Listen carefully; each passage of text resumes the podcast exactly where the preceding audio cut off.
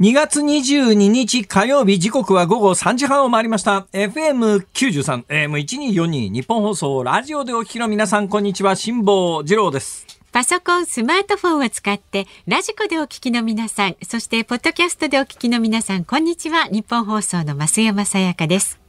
辛坊治郎ズームそこまで言うか。この番組は月曜日から木曜日まで辛坊さんが無邪気な視点で今一番気になる話題を忖度なく語るニュース解説番組です。珍しく、今一番気になる話題は、時事ネタなんですよ。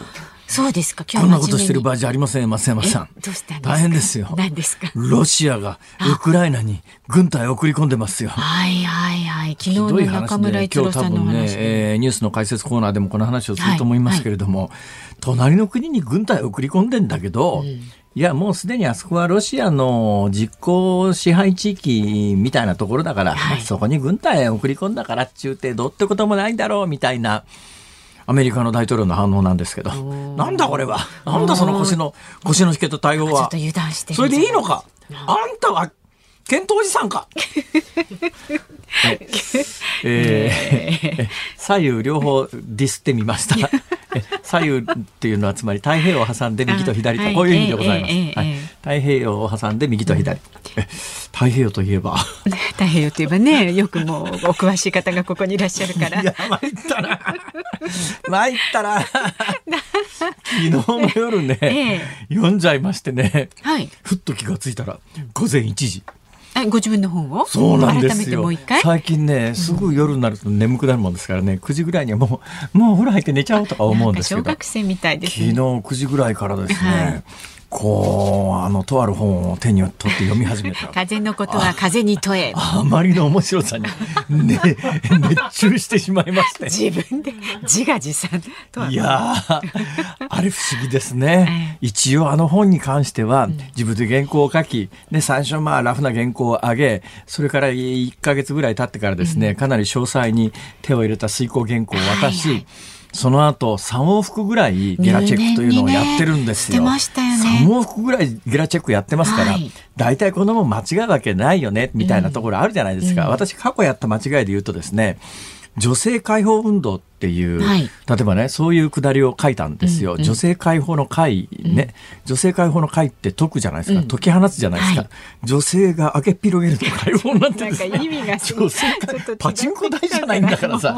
女性解放運動はないだろう、ね、これあの出版の当日に、えー、えー、まあ、見本本みたいなやつが回ってきて見本本すっごく嬉しくてですね、はい、まあ、今もそこそこ嬉しいですけど、うんうん、でも今まああのなんだかんだ言いながら20冊以上こう本を出してるわけですよ。はい、そうするとまあ、うん、嬉しさも最初の1冊 2冊ほどではないわけですね。最初の1冊2冊って相当嬉しいじゃないですか。ほんで確かに2冊目ぐらいの本だと思いますけど、はい、ものすごく嬉しくなって、ほいでもうあのもらってからすぐ近所の公園に行ってですね、うん、誰にも見つからないように一人でこっそり読んでて。公園でザーッと読んだら4箇所も間違い見つけてですね。そのうちの一つが女性解放運動だったんですよ。これが女性開けっ広げちゃまずいよなこれみたいな。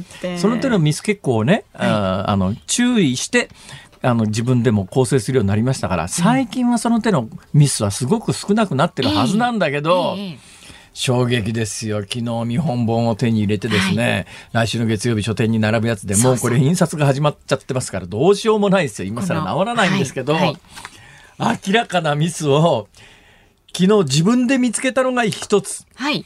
えー、松山さんが見つけたのが一つ。私も一個見つけたんですこの私が見つけたやつは多分ね、うん、うん丁寧に読めば気がつくと思います。前後の時間関係から見て、あ、まあ簡単に言うと答えから言うとですね、はい、6月と書くべきところが8月になってたんですよ。これに関して言うと、6月というのはアメリカに着いた月で、8月は日本に帰ってきた月なんだけれども、1箇所、えー、6月と書かなきゃいけないところが8月になってた。これは、うん、見つからないで、自分でどうしてこれがあの構成の時に見つからなかったかが謎なんですけど、そのまま訂正されずですよ。まあ、しょうがないですね。だからもしこれあの、もし皆さんが、えーたくさんお買い求めをいただいて、ええ。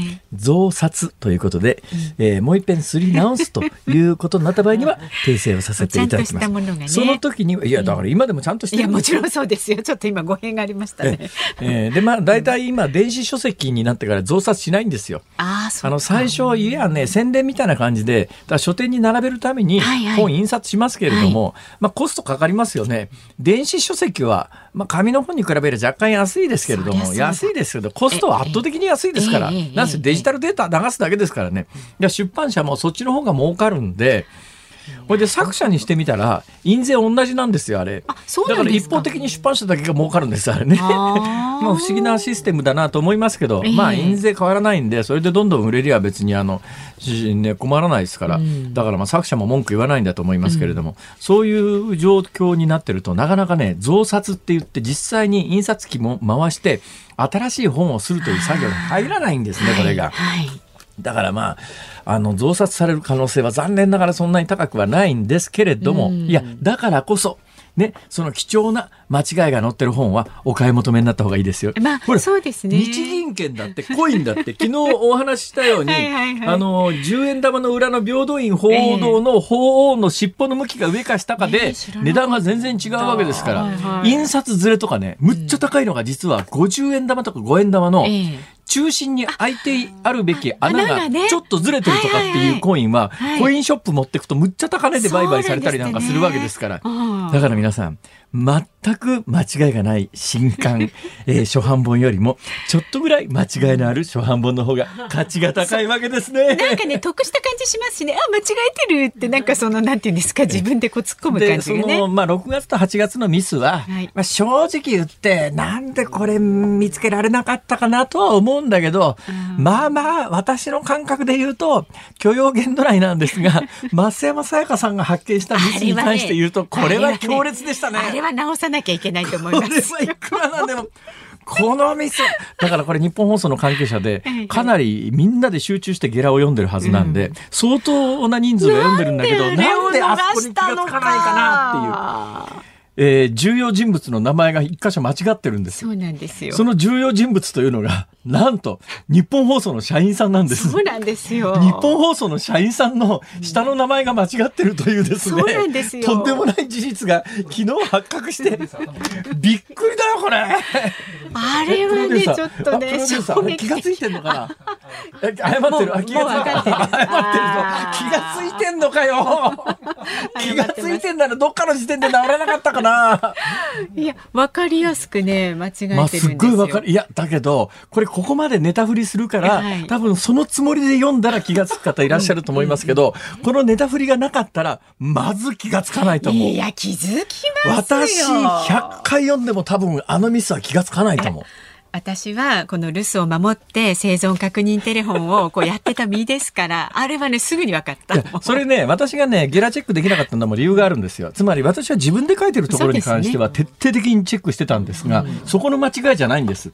だからあの本は、あの、基本三部構成みたいなことになってまして、まあメインは私が書いた文章なんですが、それにプラスして、この番組で生存確認テレフォンっていうのを電話かけましたよね。あれの一部を、えーゲラ起こしして、文字起こしして載せた部分が、まあ、あの、つなぎの部分であるんですね。もう一箇所は、これはもう本当に扉みたいなパートですけれども、これはあのスタッフの方が頑張ってですねそれぞれ私が文章を書いてる時に一体船がどの辺にいたかというのを、これを詳細に調べて地図起こしてくれてるんですがそうそうただこれ3つ組み合わせてあの太平洋往復横断の正確な記録が出来上がってるんですが、そのの生存確認テレフォンに登場する日本放送の社員さんの名前が間違ってるんですよ。俺はびっくりですね私もえー、こんなことあんだと思って。まあこともあろうにあの方の名前はい、にまあまあそんなんです。はい、だから気になる方は、えーお買い求めをいただいて、ぜひ読んでいただきたい。えーそうですね。うん。えーお約束しましょう。はい。あのーお買い求めいただいてええ、街で本とサインペンを持ってる方には、あのー求められればその場で必ずサインをするというふうにこの番組で宣言をいたしました。お約。束しました。ついでに、はい。その時にその間違いに気がついて指摘をしてくださった方には、はい。それに加えて、その日の日付も書いちゃいます。それ気づかないと日付書いてくれないんですか？ケチですね。ケチ言うな。まあ、そんなこんなでございまして、はいはい、えー、今日は国際情勢が緊迫しておりますので、こんなことに時間を使っている場合ではございません。随分使いましたけどね。とっとと参りましょう。はい、では株と為替の値動きをお伝えします。今日の東京株式市場日経平均株価大幅続落しました。昨日と比べまして461円26銭安い26,449円61銭で取引を終えました。やはりこのウクライナ情勢をめぐってアメリカやヨーロッパとロシアの対立が激化し世界経済の重荷になるとの懸念が高まったようです。為替相場は現在1ドル114円70銭付近で取引されています。昨日と比べるとね、そうですね、20銭ほど。なんだかんだ言いながら、あの、有事の円っていう発想がごく一部には残ってるようですね。まあ、ウクライナ情勢が緊迫してきてるんで、ちょっとだけ、まあ、ほんのちょっとだけですけれども、円が買われる局面になってる。だけど、昔ほど一気に上がるというようなことはもうなくなってる感じがしますね。で、先ほど、なんで、あの、えー、私の本の話になったかというとですね、ウクライナ情勢が緊迫してますよと。はい、で、太平洋を挟んで、右と左で、まあ、検討おじさんが、えー、検討しますみたいなことを言って、はい、検討しますじゃ解決しないだろうという、そう申し上げたんですけれども、まあ、私の感覚、おそらく皆さんの頭の中の地図の感覚で、太平洋を挟んで右と左で、えー、まあ、イメージ的には分かっていただけると思うんですが、うん、正しくは、うん地球の上下っていうのは宇宙空間の中でどっちが上とか下とかあるわけじゃありませんから、はい、あれ右とか左という言い方はあまり適切ではないというふうに小学校で教えられました。はい、で、それを言うなら東と西でとか、うん、えー、北極を北にした場合の地図で右左とかっていう言い方をしなくてはいけないというふうに、はい、小学校の社会科の時間に教わったわけでございますが、はい、まあそんなこんなで、えー、太平洋を挟んで右左といえば、え私の新刊とこういうふうに思い出していただければ。はい風のことは風にとえぜひね28日発売ですので お買い求めになってください。ご予約はお早めに、はい、もうすでに予約始まってます。さあ、えー、ズームそこまで言うか。この後は昨日夕方から今日この時間までのニュースを振り返るズームフラッシュ。で4時台にズームするのは高騰する都心のマンション。その理由と今後の推移はというニュースにつきましてリクルート SUUMO 編集長の池本洋一さんにお話を伺っていきます。で5時台はその、えー、ウクライナについてです。今日ウクライナ大統領演説領土譲歩せずこのニュースにズームします。さあ番組ではラジオの前のあなたからのご意見今日もお待ちしております。メールは zoom zoom アットマーク 1242.com 番組を聞いての感想はツイッターでもつぶやいてください。ハッシュタグ漢字で辛坊治郎、カタカナでズーム、ハッシュタグ辛坊治郎ズームでつぶやいてください。で、今日もお送りします。エンディングにかかるリクエストソング、ズームオンミュージックリクエスト。今日は。そうですね。えー、名前を間違えられた時に聞きたい曲。ああ。どうでしょうか？名前を間違えられた時に聞きたいなんかで名前間違えられちゃったよまあ、私前あのこの番組で申し上げましたけれども、はい、えー、銀行でですね、うん、順番待ちをしていたらですね、うん、呼び出しを送ったわけですよ。はいえー、次の方、辛坊治郎さん。いやいや、あのね、あんたどこで来てんのよ、それ。辛坊治郎さん。確かにね、確かに私、あの、後でその人の手元見たら、私が書いた自分の名前で、文字の間隔が確かに、あの、名字と名前の間ではなくて、最初の一時の間の方が広かった感じはしなくもないんだけども、最初誰のこと言ってんだろうと思って。お、俺か俺だ俺だ そんなことはありました。そうですか。はい、じゃあ、坊次郎さん、今日もよろしくお願いします。ね、この後は昨日夕方から今日この時間までのニュースを振り返るズームフラッシュです。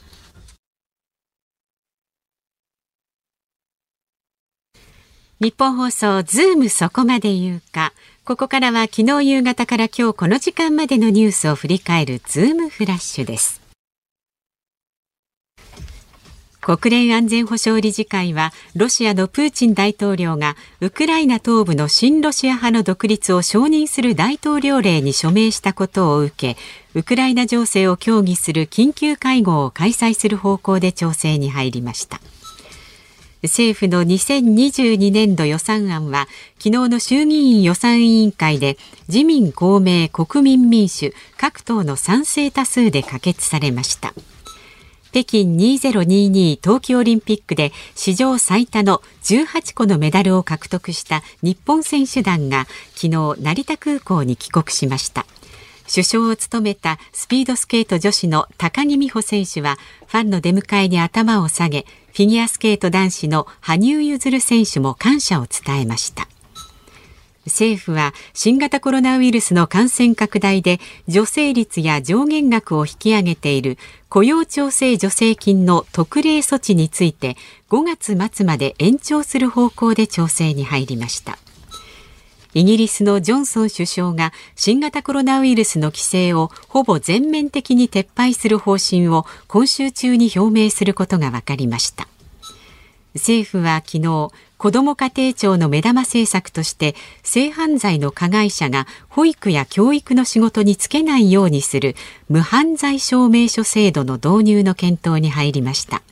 教員らによるわいせつ事案が相次ぎ保護者から導入を求める声が高まっていました。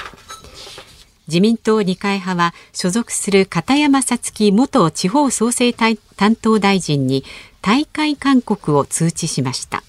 派閥会合を連続して欠席するといった片山氏の行動を念頭に国会議員の信用を著しく失い何ら是正も見られないと批判しました。高速道路の渋滞事故情報を電話で案内するサービスハイウェイテレフォンが3月31日で廃止されます。運用している東日本、中日本、西日本の高速道路3社が昨日発表しました。今後はスマホアプリなどで確認してほしいと呼びかけています。そうですね、えー、まあ一個一個喋ってきゃ結構解説はできるんですけども全くどうでもいい話からいきますか、はい、えー、本当にどうでもいい話です、はい、北京オリンピックが終わったんですけれども北京オリンピックのあのキャラクターの、まあ、ビンビンドゥンドゥン。ビンドゥンドゥン。のビンって氷って意味らしいですね、うん、みたいですね。ドゥンドゥンの方が相性なのかな。だから、うん、あの宇宙服みたいなやつ着てるじゃないですか、はいはい、あの宇宙服みたいなやつ着てるのはえー、あれ氷の宇宙服らしいですよ。氷をまとってる、はい、でとにかくね不人気で全く売れてなかったんですって。あ当初は？当初全く売れてなかったんだけれども開会式の後、はい、どうもね日本のテレビ局が、紹介して、えー、日本で可愛いって受けてるっていうふうに中国に逆輸入されて、だからなんだかんだ言いながら中国の人って、日本での反応みたいなものにえー、結構敏感なんです、ね、影響されるで、ね、逆輸入で日本でなんか可愛いっていう評判のキャラクターらしいぜ、みたいなことになって、うん、中国の SNS で火がついて。そう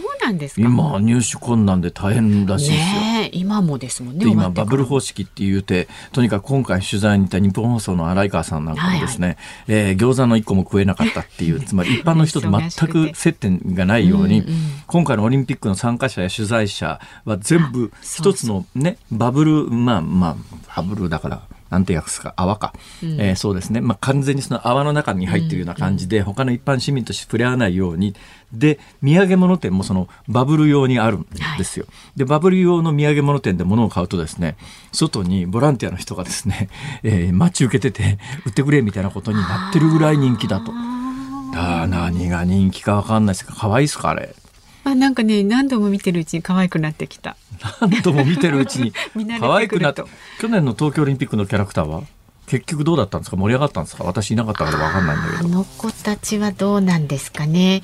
でもそこそこあのキャラクター商品は売れたみたいですよ。そうですか。それは結構でございました。さて高速道路での、えー、事故情報などを電話で案内するサービスが、うん、もうなくなります？はい、えー、3月31日あ、はい、今年度末で終わるということで、で1990年にハイウェイテレフォンという形で電話で高速道路の状況が分かる便利なサービス。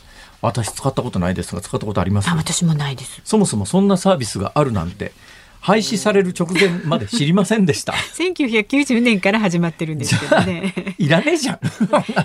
やってることすら知らなかったんだから。ドライバーの方はいや私ドライバーですけどね。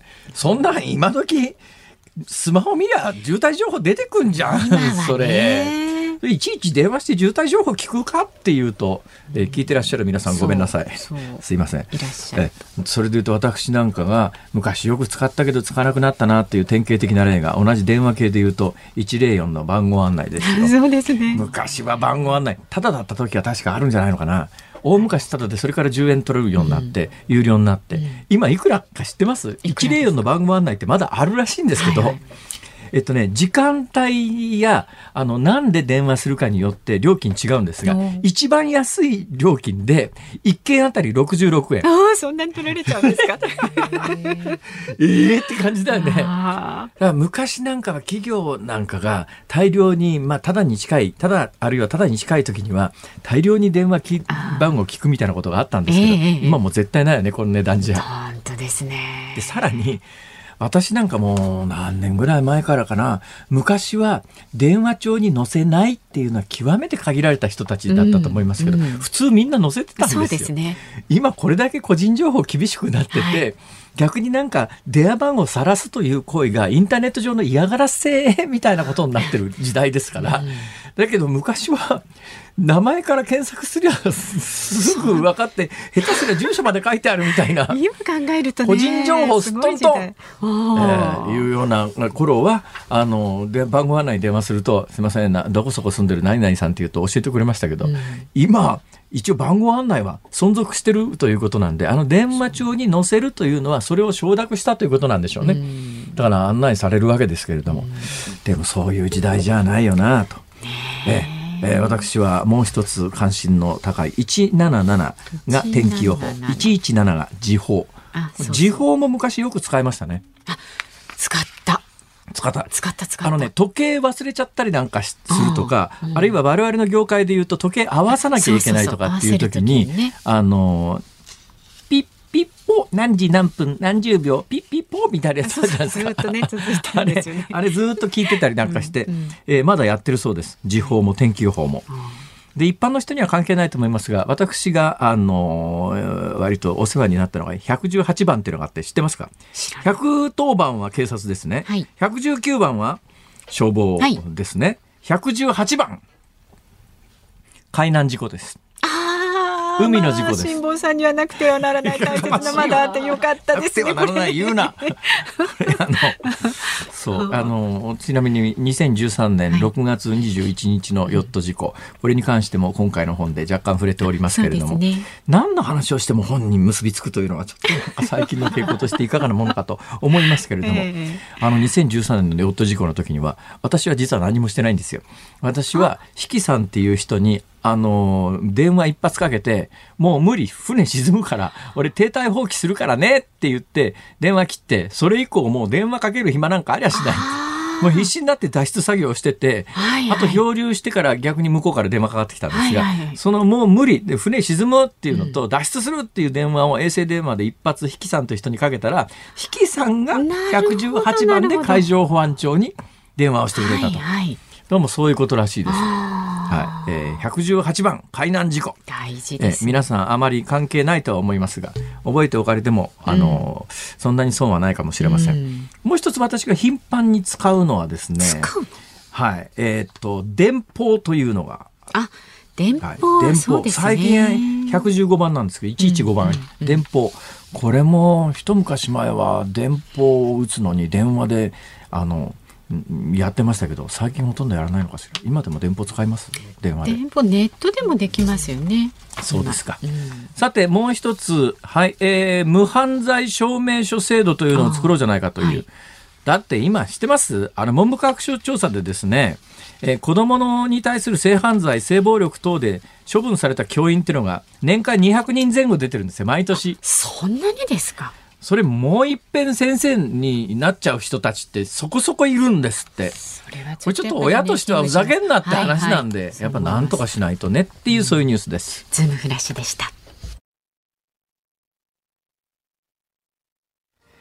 2月22日、にゃんにゃんにゃんの日、その上今日は2022年ということで、えー、2が6つつながるので、スーパー猫の日の火曜日、時刻は午後4時を回りました。東京有楽町日本放送第3スタジオから辛坊治郎と。日本放送の増山さやかでお送りしています。まあ、オープニングからね、話題に出てますけれども、辛坊さんが去年の4月から5ヶ月にわたって観光したヨットでのね、単独無寄港の航海を記した本ですよ。風のことは風にはい、太平洋往復横断機がいよいよ来週の月曜日28日発売です。はい、もうすでに2箇所間違いが見つかっておりますので、えー、あのこういうのは将来もしかすると貴重なものになるかもしれない。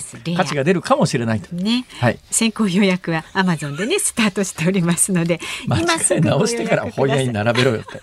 そうですね。おっしゃる通りです。はい。まあでもね本当に中身あの読んでますとね、辛坊さんがいかにあの過酷な命をかけてたんだなっていうのを今更ながらですけれどもね。そうなんですあの実感しますよ。そうで死んでもおかしくない局面はいっぱいありましたからね。本当に本を読んでると、でもまああのそれで言ったらね、はい、今日も私ここへポコポコ歩いてきましたけれども、うんあの交差点のところで信号待ちしてて、はい、ここ走ってる車暴走してこっち突っ込んできたら死んじゃうよねと思って、まあ、思わず後ろへててててと下がってですね電信柱の影に回ってここならとにかくこの電信柱で一旦は止まるだろうみたいな、で電信柱がその後倒れた時にどっちへ避けるかとか考えてると信号待ちも楽しいですねいやでも不思議ですねそこまでリスク回避考える人がなんで太平洋に出るのかっていういやだからそこのリスク回避考えるのが楽しいんですよだからもうリスクの連続ですから。毎日毎日ゲームやってるようなもんですよ。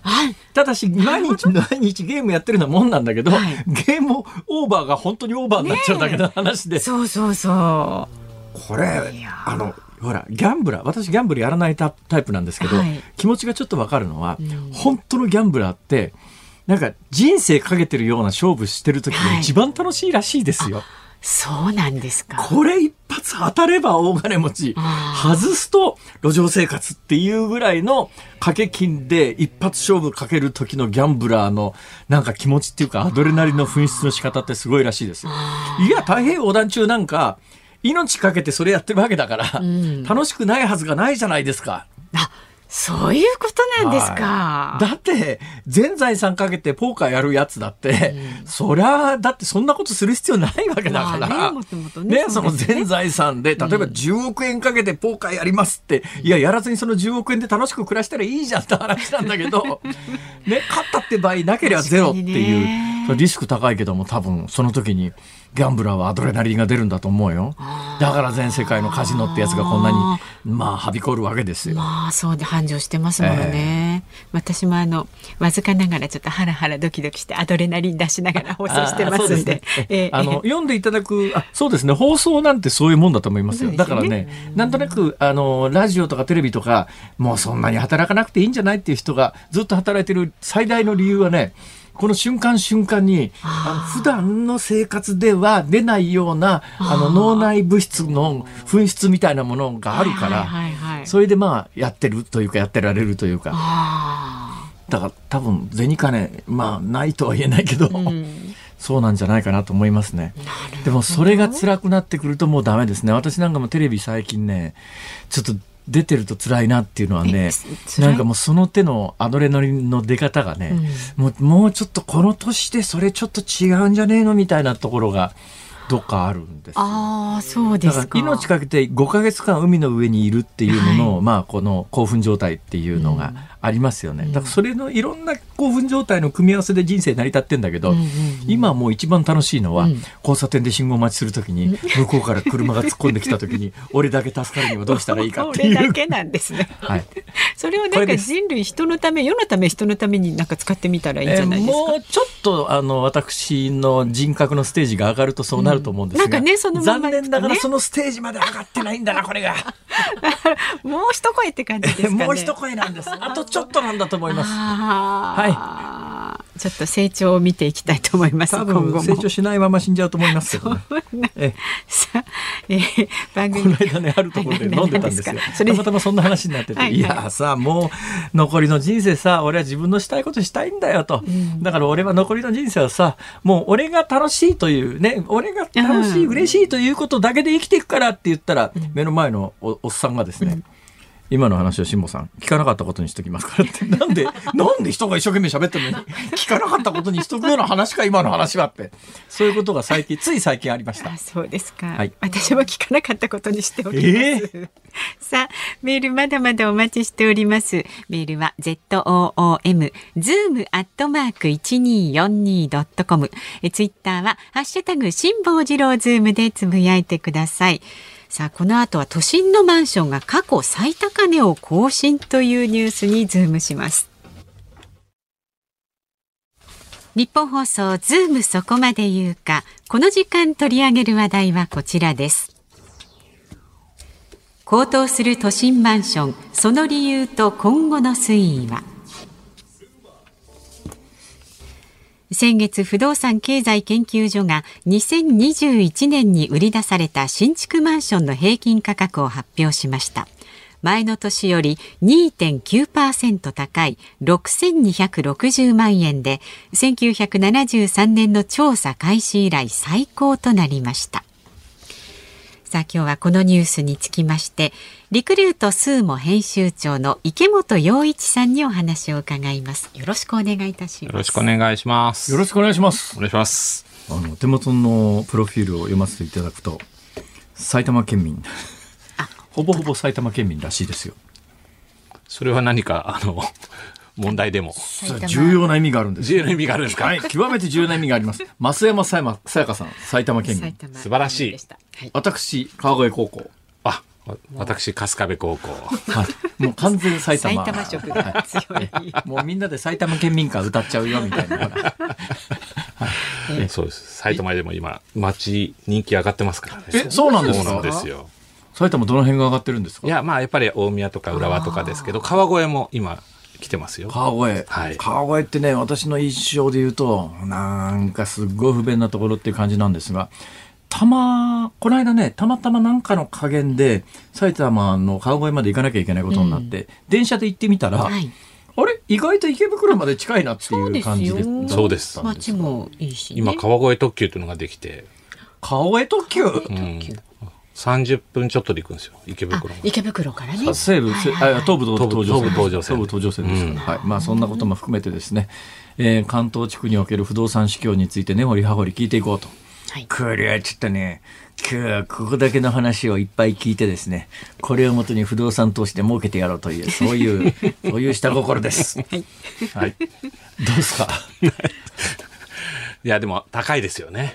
高いですよね値段がね値段がね。値段が高いですよね。高いですね最近なんかあの、去年か一昨年かなんかに、あれ私太平洋から帰ってくる前だったかな？後か、後だったかな？なんか水害でタワーマンションの下が水に浸かってどうのこうのっていうのがあって、はい。あれでもうタワーマンの、いわゆるタワーマンションの人気が終わっちゃうのかなと思ったら、意外とそんな感じじゃないですね。そうですね。まあ、やはりあの、大きな災害が起きると、一瞬やっぱりそれは影響を受けますよね。ええ特に東日本の時は、かなり湾岸エリアとか、はいまあええ、その、ええまああれ、被害の規模もでかかっ大きかったたですからっていうことがありますけど、まあでも、やっぱり少し経つと、また人気を戻してっていう状態ですよね。その首都圏のタワーマンションでこの間私なんか読んでたら全戸1億円以上みたいなタワーマンションが売り出されたっていうニュースがあったんですよ。まあ普通です。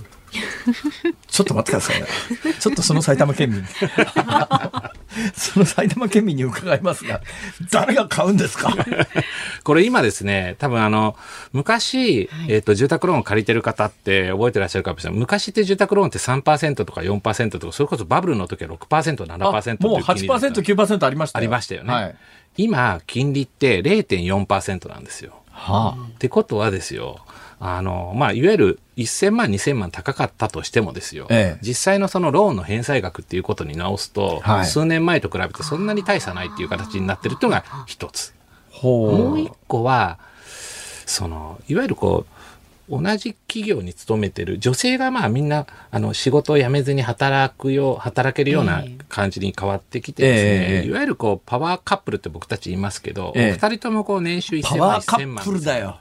なんかかっこいいですねパワーカパワーップルカップルかっこいいね。ねえなんかちょっと間違えるとバカップルいな。いやいやいやいやいや怒られるパパワーカップルですそうですよ。そうすると年収2000万ありパます。ワーカップルそうなんですよ。なんか強そうだな。本当無敵な感じがしますジャガーなんとかさん出てきそうだな、それ。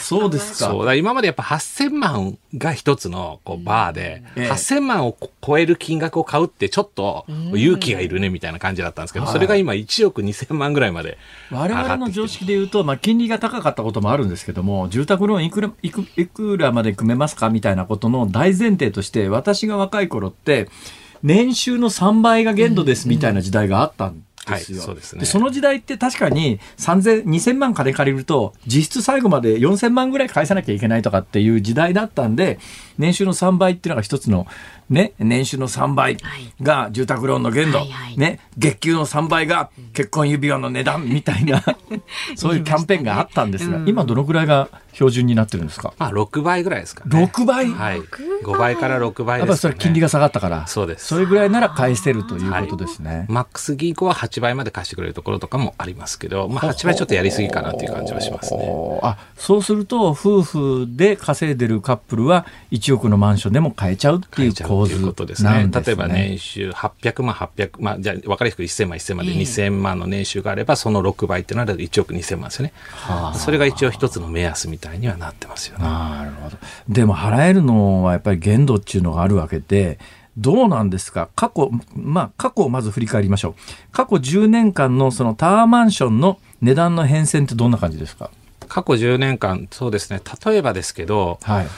えーっと、豊洲っていうエリアがわかります。ね。移転先ですね。はい、はい。移転先であったところ、あそこがですね、10年前というか多分2000年の頭ぐらいから、ええ。あの、少しずつ売り出されて、はい。えっと、今のフラッグシップになってるマンションが2007年とか8年ぐらいに売り出されて、はい。今から10年ちょっと前ですね。ええ。その時に、えっと、坪単価っていうのを、まあ、あの、使うんですよ。一坪あたりいくらっていうのがあるんですけど、ええ。それが大体200万切ってるぐらい、170万から180万ぐらいでしたと。ほうほそれが今ですね、豊洲の一等地は坪400万で売り出されてるっていう形です。倍ですか？倍ですね。それは中古でその値段するってことですか？えっと、それは今のは新築ですけど、あ新築ですか？中古でも、ええ今その180万とかでええ坪180万で買った人のはいマンションは、坪360万とか350万で売れます。ありゃまあ、倍になってるってことですか？だから、15年とか住んで、ええ。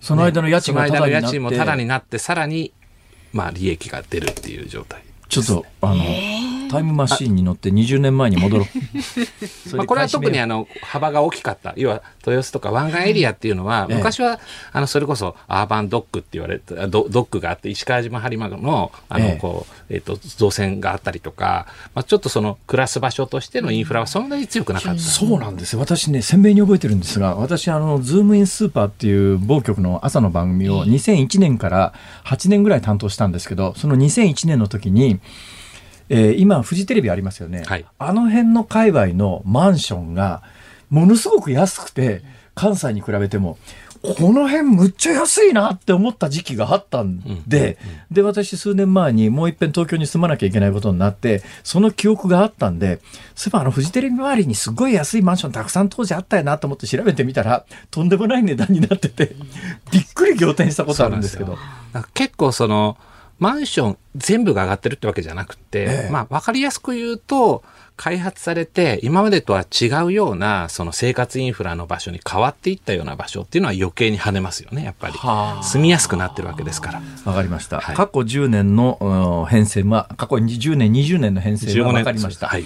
それでは同じ豊洲を例に挙げて、これから10年どうなるかという予想をお願いします。はい。おそらくですけど、はい。もうちょっと上がると思いますもうちょっとってどのくらいですか？うーんと、まあ、これから倍っていうことは多分ないと思うんですけど、ええまだ1.2倍、3倍、4倍ぐらいまでは上がっていく可能性は秘めてるなというか、まあ、今まだ続行上がり中っていう。続行上がり中ですか、はいじゃあ去年より今年、一昨年より今年の方が確実に上がってるっていう感じですか、間違いないです。少なくとも今の時点ではその通りです。針山。これでも多分皆さんちょっと、あの、まあ、これマンション、都心のマンションの割と特有っちゃ特有なんですけれども、あの、一昔前は、それこそ十数年前は、マンションって首都圏で8万個っていうこ供給個数があったんです、ねはいでこれが今3万しか出てないんですよ。1年間に？1年間。えで、えっと、じゃあ、い東京でマンションを買いたいっていう人たちって減ってるかっていうと、ええそんなに別に大きく減ってるわけじゃないっていうことからすると、はいはいまあ、まず需給のバランスがちょっと崩れてるっていうのがあるんですよね。ええだから欲しい人たちいっぱいいるのに、ええ出てくるマンションが少ないっていうこと。ええで、あと、もう一つはそのマンションがより駅地下とか、よりこう再開発のタワーとかっていうものに寄ってきてるので、まそもそもまあちょっと単価の高いものばっかりになってきてるっていう、この二つの要因が重なってるんですよね。いや、その一方でね、私、これも自分で最近経験したんですけど、私、あの、小学校、中学校時代に西武線沿線の飯能に近いところのとある駅の近所で住んでたんですよ。それで、えー飯能というところに最近行く事情があって、で、試しに行った時に、この辺今いくらぐらいの値段で売買されてるんだろうと思って、地価を調べたら、私の子供の時の印象で言うと、飯能っていうところはすごいターミナルで、うん。あの、文化の、埼玉県の中でも文化の先進地域っていうイメージで、そこそこお金持ち住んでるなっていう感覚があったんで、さぞかし高いだろうと思ったら、私が今大阪で住んでるところの方がはるかに高いんですよ。うんだから、あの、上がってないところは上がってないんですね。そうです。上がってないところは上がってないです。もうそのまさに二極化というふうによく言われますけど、ええ上がるところはどんどん上がっていって、上がらないところっていうか、まあ、下がるところはまだ下がっていくっていう。それどこが下がってどこが上がってるんですか？まあ、わかりやすく言うと、まあ、それこそ都心とか駅地下とか、あと郊外でも、ええ。やっぱりビッグターミナルは強いですね。例えば立川とか、はい。その先の大宮とか、あとええ今だと横浜駅の周辺とか、ええ。ああいったところはすごいですね。ええうんいや、それが分かんないのは、だって日本の人口って数年前にピークアウトして、今どんどん人口は減りつつありますよね。はいで需要と供給でいうと人が減ってくりゃ、需要はどんどん減っていくだろうから、まあ必然的に不動産の価格なんか下がらざるを得ないような感覚を持ってたんですが、現実にそうなってないのはなんでなんですかね？これは、日本全国中古マンション、中古戸建て全部合わせていけば、ええ。今、辛坊さんおっしゃってたように、みんなが上がってるというか、少し下がってる地域の方が多いと思います、それは。はあ。なんだけど、今言ってるマンション、ええ。新築のマンションっていうのは、もうとにかく駅の近くで、ええ。それでちょっとタワー形状にして、みたいな形のものが増えていて、ええ。これはですね、えっと、地域のやっぱり一等地みたいになるので、ええそこに対しては、皆さん買いたいっていうふうな意欲が高いんですよね。どうですか？最近、あの、一時都心のタワーマンション買ってんのは中国の人ばっかりだみたいな話をよく聞いたんですが、現実にはどうですか？いや、そんなことはないです。現実的には。そんなことないんですか？日本人の実需層の方が圧倒的に多いです。さっき言ったバカップルじゃねえや。じゃあ、そこからだ、パワーカップル。パワーカップパワーカップル。怒られちゃったよ。怒られちゃいます。ダメです。ダメですよ、そういうダメですよ、こと言っちゃそういうこと言っちダゃ。メですよ、本当に。私じゃないですよ。本当に。失礼だな。あなたですよ。すいません。そうですか。えー、教えてください。どこの物件買ったらいいですか？あの、僕がちなみにですね、よくそういうの質問されるんですよね。ええ結構答えてるのがですね、はい人気駅の一駅隣の各駅停車が狙い目だって言ってるんですね。ああ、そうですこか。れ例えば、例えば自由が丘っていう駅があって、はいええ自由が丘の隣に、隣に、まあ、臨臨地にお奥沢とか、あの、緑が丘っていう駅があるんですよねで、こういう駅は、やっぱ安いですよ。その、急行停止駅じゃなくなった瞬間にだいぶ安いですよと。いや、でもそれじゃ休校で帰れないじゃないですか。いや、まあ、そりゃそうですけど、一方で、あの、各駅停車の街は、えっと、例えばお店に行った時に、観光客ほとんどいなくって、地域の人しか多分飲みに行ったりとかレストランいないんですよ。ええ。そうするとね、顔見知りが作りやすいんですよね。はあ、長い目で見たときに暮らしやすい。そうなんですよ。やっぱり何かあった時に、ええ。やっぱり人の顔知ってるとか、少しそういう仲のいい人たちが地域にいるっていうのはやっぱり嬉しいはずで、ええ。それは各駅停車だと。で、隣っていうのが肝で、ええ。何かあった時というか、買い物環境で言えば、隣にちょっと行けば、はいっぱいあるわけじゃないですか。はいで、物件価格は安い。コミュニティは作りやすい。だいぶ安いんですか、やっぱり？いや、だいぶ安いですよ。やっぱり1割、まあ、地域にもよりますけど、ええはい、1割、1割5分ぐらいは安くなりますね。さあ、過去30年ぐらいを見て、まあ20年でもいいです。関東地区の人気エリアの変遷ってどうなってます？人気エリアの変遷は、えっと、昔は、いわゆる高級住宅街と呼ばれた、例えば田園調布であるとか田、園調布に家が建つそうです。っていう時代、あるいは成城学園とか。今のギャグってどのくらいの人がわかるんだろわかるかな？あれ？あーちょっとああ、いや、手が。8名。うわ、え、10人いて1人か。うわ、やりづらい時代になったよな。本当に。わかるかな？わかんねえだろうな、それもう。もねかなりわかんないとかなりわかんない。はいあ全然わかんない。そうです。失礼しました。もう。外の、例えば成績桜ヶ丘であるとか、ええああいう少し郊外の成中績桜ヶ丘ってごめんなさい。どこですか？成績桜ヶ丘って、えっと、京王線の調布のもうちょっと先ですよね。はあで、割と京王電鉄の昔社長が住んでたりとか、ええ割とあの、そうですね、あの、高級住宅街、ええまあ、たま、たまに歌うの入り口でもありますけど、そういった地域であるとか、まあ、郊外で言うと、あるいは国立とか分かりやすいところで言うと、そういったところが人気。つまり、戸建てが中心となった整然としている住宅地っていうのが、それは今の人気エリア？いやいや、まあ、昔の人気です。はい、今から30年、20年前、30年前の人気でしたとええいう形です。それが、えっと、この20年を経て、えー基本的にはより駅に近く、はいそしてより都心で、ええでささらには昔は湾岸地域っていうのは結構工場地帯、工業地帯でしたから人気がなかったんですけれども、ええそっちの方がやっぱり都心に近い割に物件価格まだ買いやすいっていうことで人気が移ってきてるっていう感じですね。郊外の一戸建てっていう思考の人よりは、都心のタワマンの思考の人の方がやっぱり多いってことですか、今。増えてきてますね。はただ、売れてる個数で言うと、先ほど言っていたように、まあ、都心のマンションってだいぶ減少ないので、数は。ええええあの、やっぱり戸建ての方が、あの、母数としては多いですよ。売れてる個数としては。戸建て買うならどの辺がいいですかね？戸建て買うなら、あ、でも私だったら、今、郊外の、その、大宮とか立川みたいな中核駅が、ものすごい商業集積が溜まってるんですよね。ええだからまあ、都心まで出なくても十分みたいなところがあるので、その駅の、まあ、やっぱり一駅外しぐらいのところのえっと、戸建てで、できれば、徒歩圏で歩けるところっていうのを僕だったらい買うかなっていう感じですかね。大体そういうところで値段の目安目安っていくらぐらいなんですか？まあ、4、5千万ぐらいじゃないですかね。それは一戸建てマンション？一戸建て。一戸建て、はい。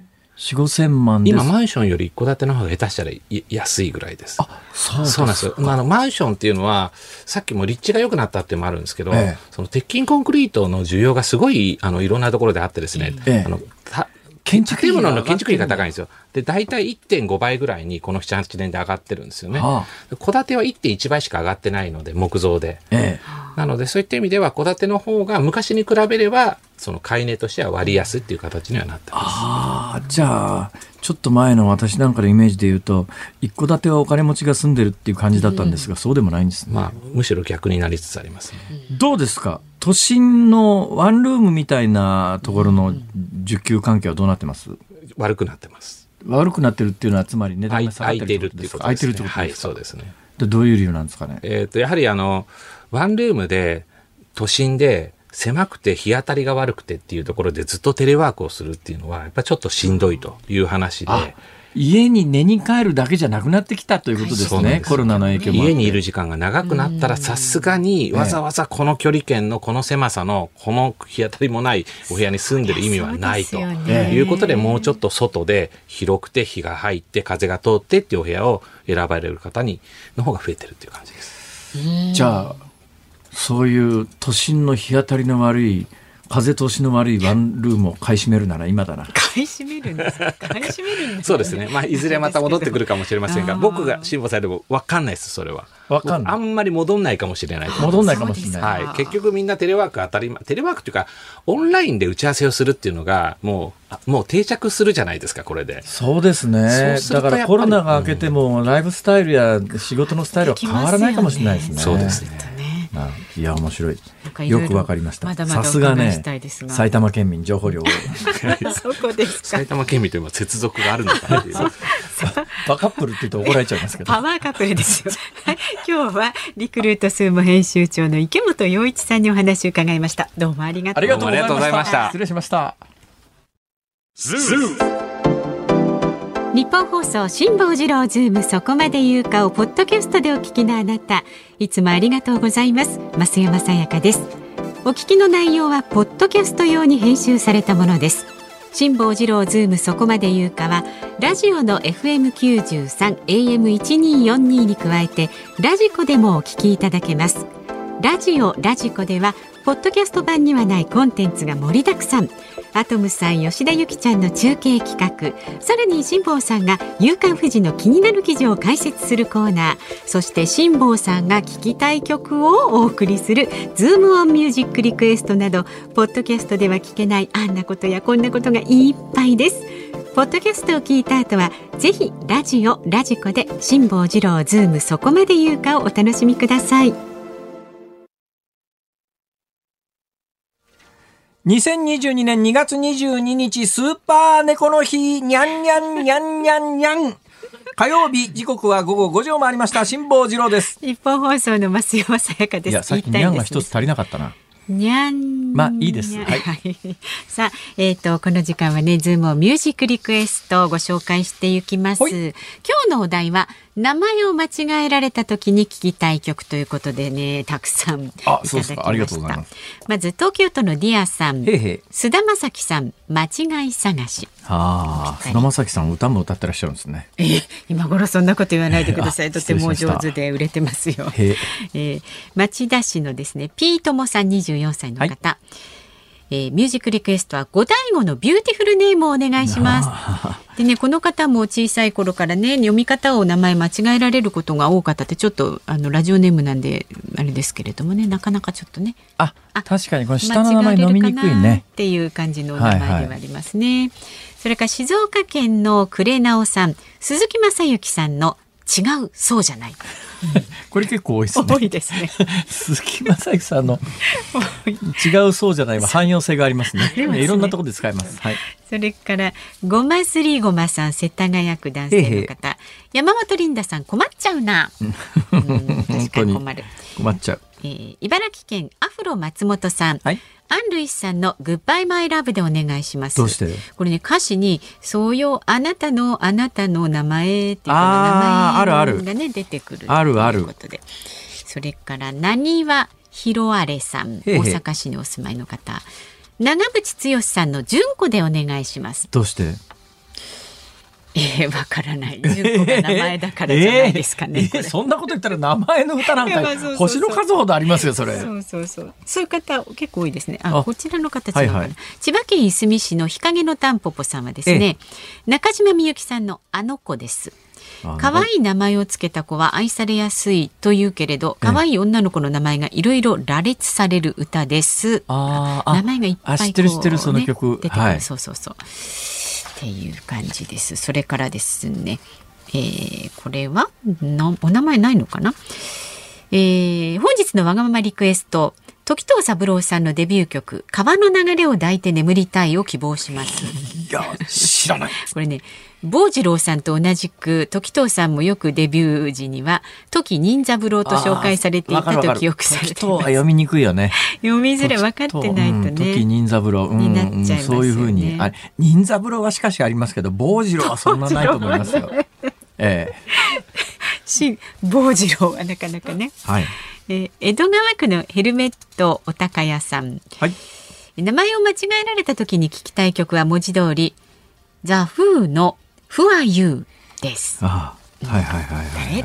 さあそれから茨城県の60歳の虎のしっぽさん名前を間違えられたら「あのなあ」ですよね。カイバンドの「アンナ」はいかがですか？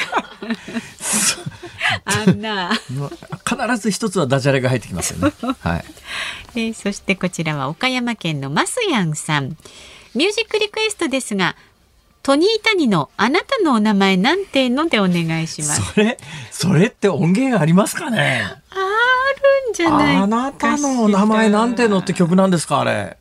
タイトルがそうなんですあの、かね知ってます？増山さんですら多分その番組知らないんじゃないですか。アベック歌合戦っていう。アベックアベック歌合戦だと、だと思いますよ。トニータニさんが司会してらっしゃってですね、表紙着打ちながら、はいあの、はいはい歌い踊るんですけど、その時の曲があなたののお名前なんてでも。これいただいた方は39歳の方なんでええよくご存知飯田君みたいな方がいらっしゃるんですよいやいや、でも音源があるんだったら、それちょっと聞いてみたいな気がするけどな。わかりました。はい。それから愛知県の新宿の木兵衛さんはですねあばよ健直子さんあーあ、あ、あ、あ、あ、それ、確かに。うん。はいはい。そして浜松市の犬黒さんはですね少年隊で仮面舞踏会をお願いします。どうして？紅白で加山雄三さんが仮面ライダーと間違えてしまったのは有名ですよね。それなら美空ひばりとか都はるみとかいろいろありそうじゃないですか。そうですねそうですね。あ、ええ。トニー谷さんあるみたいですトニー谷さん音源ありますか？わ、はいはい。かりました、それでは本日の、えー、ズームオンスーパーリクエスト。違う？ミュージックリクエミュージッストですよクリクエスト。今日スーパー猫の日だから、なんかちょっとスーパーに引っかかる。だからね、さっき考えてたんですよ。はい今日ね、2022年2月22日でスーパー猫の日でしょ、普段の年の2月22日はただの猫の日でしょ、うんほいじゃあ、2222年2月22日は何になるんだろう？ウルトラスーパー猫の日かしら？とか超スーパー猫の日超スーパー猫の日。うんその頃200年後の人類がそんな同じようなこと言ってる可能性はあるな。人間なんてそんなにちょっとやそっとで変わるもんじゃないですから。繰り返し繰り返しですかね、ということで、はい。本日のリクエストは、トニー谷さん、あなたのお名前なんての？無事あったそうなかので エンディングにお送りしますのでね。楽しみにしていてくださいさあ番組ではラジオの前のあなたからのご意見を24時間お受けしております。メールは zoom アットマーク 1242.com ツイッターの方はハッシュタグ漢字で辛坊治郎。カタカナでズーム。ハッシュタグ辛坊治郎ズームであなたからのご意見をお待ちしております。ニッポン放送辛坊治郎ズームそこまで言うか。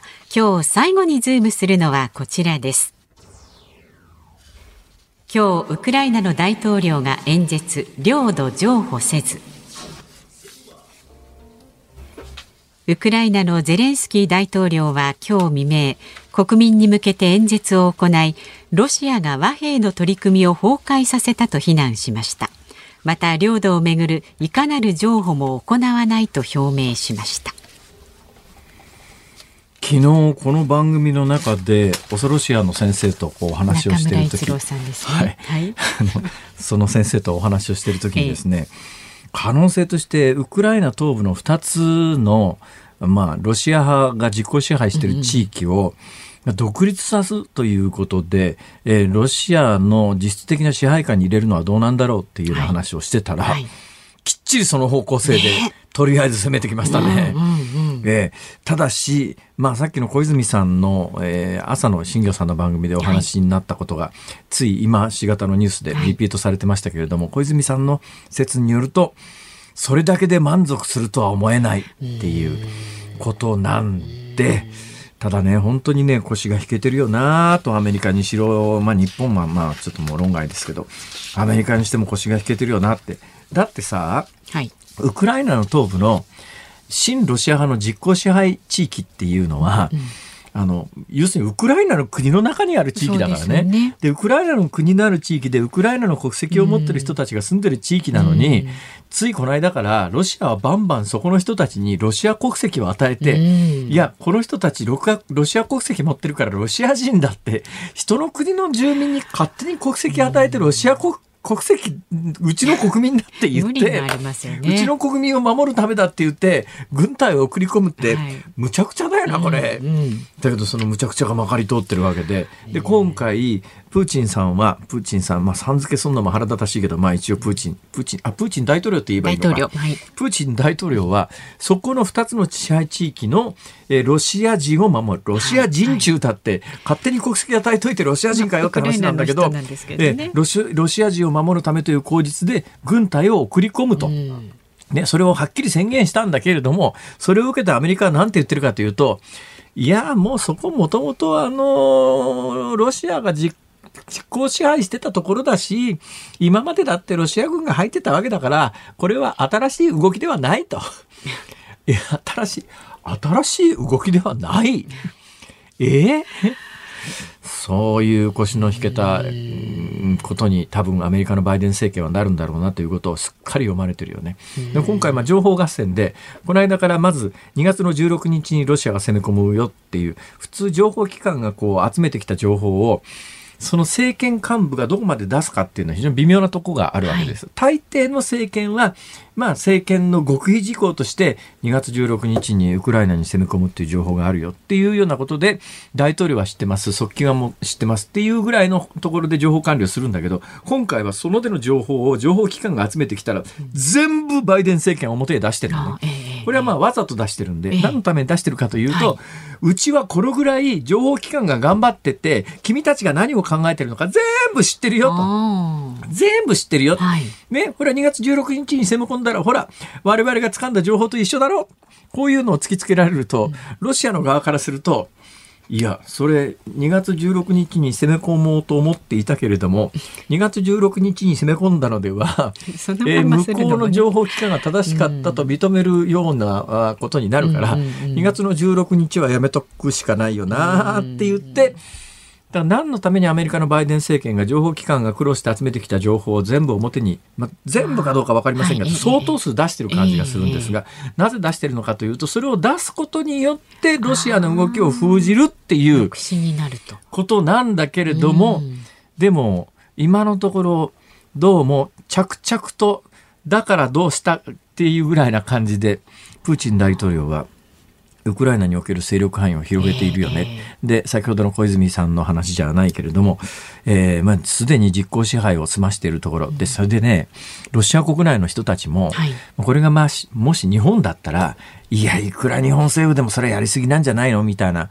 そういう世論に、日本だったら絶対なるところですが、えー、ロシアでそうならないのはですね、ロシアのテレビなんかで何やってるかというと、その親ロシア派が支配している地域のロシア国民、はい、まあ、ロシア国民だってウクライナ国民ですけど、まあ、名目上ロシア国民が、えー、ウクライナからの砲撃によって逃げ惑ってひどい目にあって、えー、うちなんか店潰されてみたいなインタビューをロシア国内のテレビではバンバンやってるわけですよ。で、今も動画の偽装なんかいくらでもできるし、そういう証言なんかどんどんできますから、そうすると、ロシアの国内でテレビ見てると、ああ、ウクライナの東部に住んでるロシア人がひどい目にウクライナに遭わされてるから、これはみんなで助けに行かなくちゃいけない。はいで、えー、プーチン大統領は、そのロシア国民を助けるために19万の兵兵を配備して、えー、国際社会の批判も恐れずに、えー、我々の民族のために頑張、国民のために頑張ってくれてるっていう、そういう評価が得られるという構図になるわけです。で、あとはもうここから先どこまで行くかは、プーチン大統領の、まあ、あの支配欲というかですねそれがどのくらい深いか。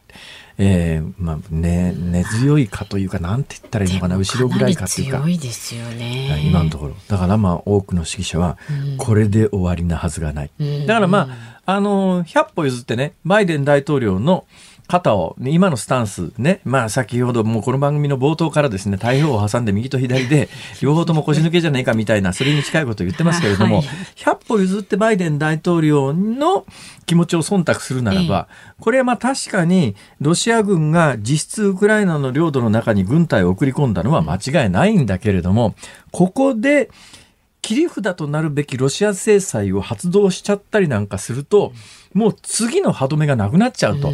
で、今のところはまあ、親ロシア派の支配地域だけに軍隊を送り込んでて、ここで止まってくれるんなら、現状変更かどうかというと、それはウクライナの国民にとったらふざけんなって話なんだけど、世界的な規模で現状変更からすると、すでにもうロシアの支配地域になってるところに軍隊入っただけだから、そのぐらいはまあしょうがないよねって、問題はここから先、それより西側、特にあの首都キエフの側に、はい、えー、そのすぐ北にあるベラルーシという国に今駐留しているロシア軍数万いるんですが、これが国境線を越えて南になだれ込んでくるかどうかが一つ問題なんで、はい、それをとにかく防ぐためには、まだ切り札は持っておかなきゃいけない。だからこのタイミングではロシアがウクライナに実際は侵攻してるんだけど、うん、侵攻してると認めた瞬間に対ロシアの経済制裁、その他の強力な制裁を発動せざるを得なくなって、それを発動すると、その次の抑止力がなくなってしまうと。はい、じゃあちょっととどまってるってとこなんですね。っていう。もうまあ神経戦ですよね。本当ですね、うん、それにしても役に立たないのが国連安保理だよ。国連安保理はそのロシアとロシア寄りの姿勢を持ってて中国はだって今回これが成功するんだったら次中国としては台湾行ってやろうとか思ってるわけで。どっちかっていうとロシアを応援する立場だから、そのロシアと中国が拒否権持ってる国連安保理なんか全く機能しない。だから第二次大戦後の世界の平和の枠組みって、あのまあ、いわゆるその連合国による偽善の上に成り立っている世界だというのがこういう時に本当に浮き彫りになるよねっていうそういう話です。ズームオンでした。ズームオンミュージックリクエストをお送りしているのは、えー、あの、トニー・タニーさんで、あんたのお名前なんての。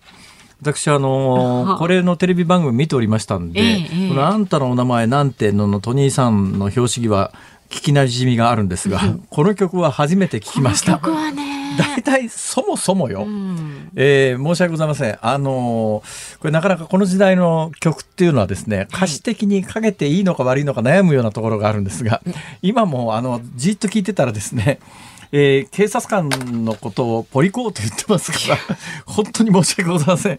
ただもう勘弁してください。もう、もう1960、いやポ、リさんか。ポリさん。ポあリ。ポリさん、あ、ポリ、ポリコじゃない、ポリさんだ。